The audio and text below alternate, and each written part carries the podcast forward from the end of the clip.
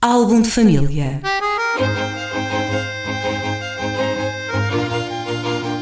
A origem e a evolução das famílias e dos seus sobrenomes.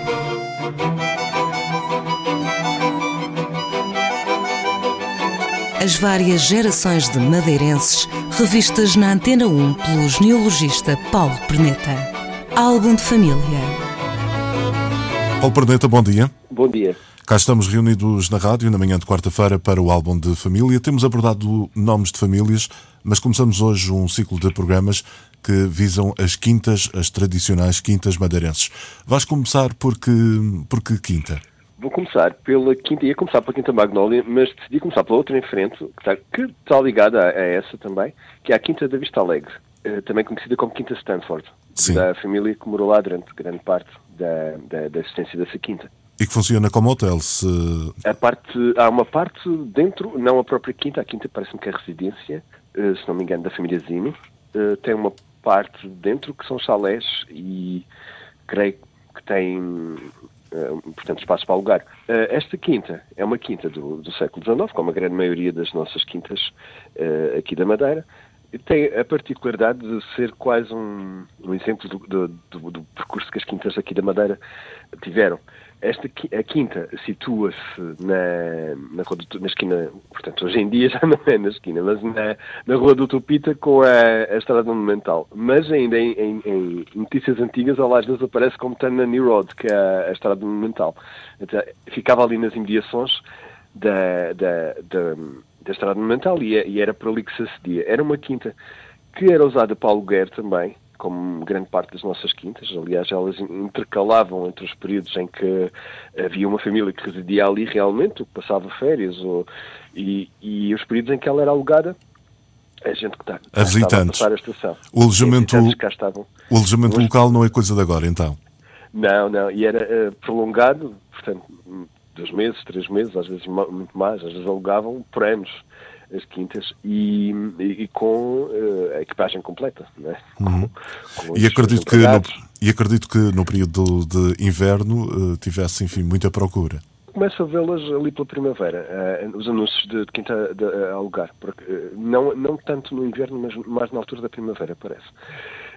esta quinta começa como uma, como Quinta da Vista Alegre, curiosamente. Ela, o nome que alguns podem pensar talvez que é recente, porque veio depois da, da Quinta Stanford, é de facto o nome original. Ela já aparece documentada assim no fim do, do creio que em 1890 ou 91, quando é posta à venda pelo seu putativo construtor, que é um Agostinho Maximiano Pita, um, que é também quem dá o primeiro nome Portanto, o primeiro não, o primeiro foi a Quinta da Vista Alegre, mas o nome que ela também teve depois, que foi a Quinta Pita. Uh, depois de ser Quinta Pita, é adquirida pela família Stanford, que é uma família inglesa ligada à, à, à nobreza parlamentar, por assim dizer, uh, britânica. Ali uh, morou um, um, conhecido parlamentar britânico, se não me engano, Charles Thomas Stanford, que curiosamente veio buscar o nome à, à mulher Uh, portanto, a mulher, eh, eh, ele, ele, é casado em segundas núpcias com ela, cá na Madeira.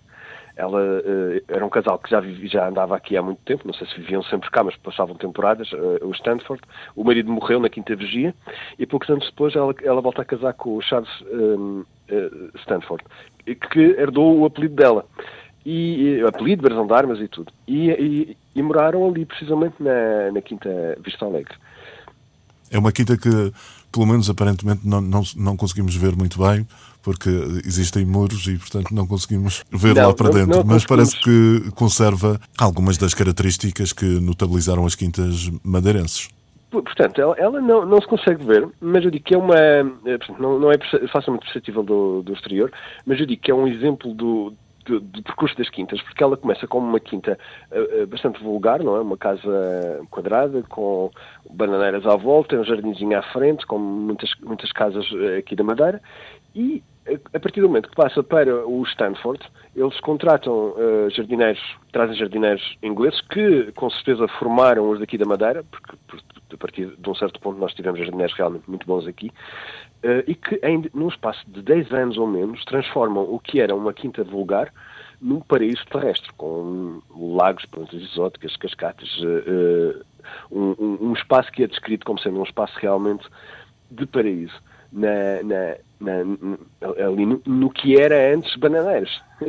e isto realmente, quando nós pensamos, ah, não vale a pena, não vale a pena uh, uh, investir nisto porque leva imenso, ano, imenso tempo a crescer, não, não vamos conseguir admirar. Então, é, aquelas pessoas naquele tempo não pensavam tinham uma ideia e conseguiam pô-la em prática uh, muito rapidamente e construíam esse, esse ideal de espaço exterior os, o Éden terrestre, não é? Que, que, os, que, os, britânicos e os nossos os visitantes aqui da Madeira ainda hoje prezam muito, em, num tempo recorde. Paulo Perneta, vamos encerrar então este primeiro programa. Ficamos com esta quinta Vista Alegre, que teve outros nomes, como percebemos.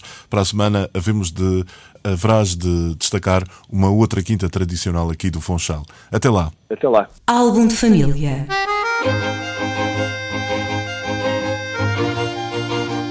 A origem e a evolução das famílias e dos seus sobrenomes.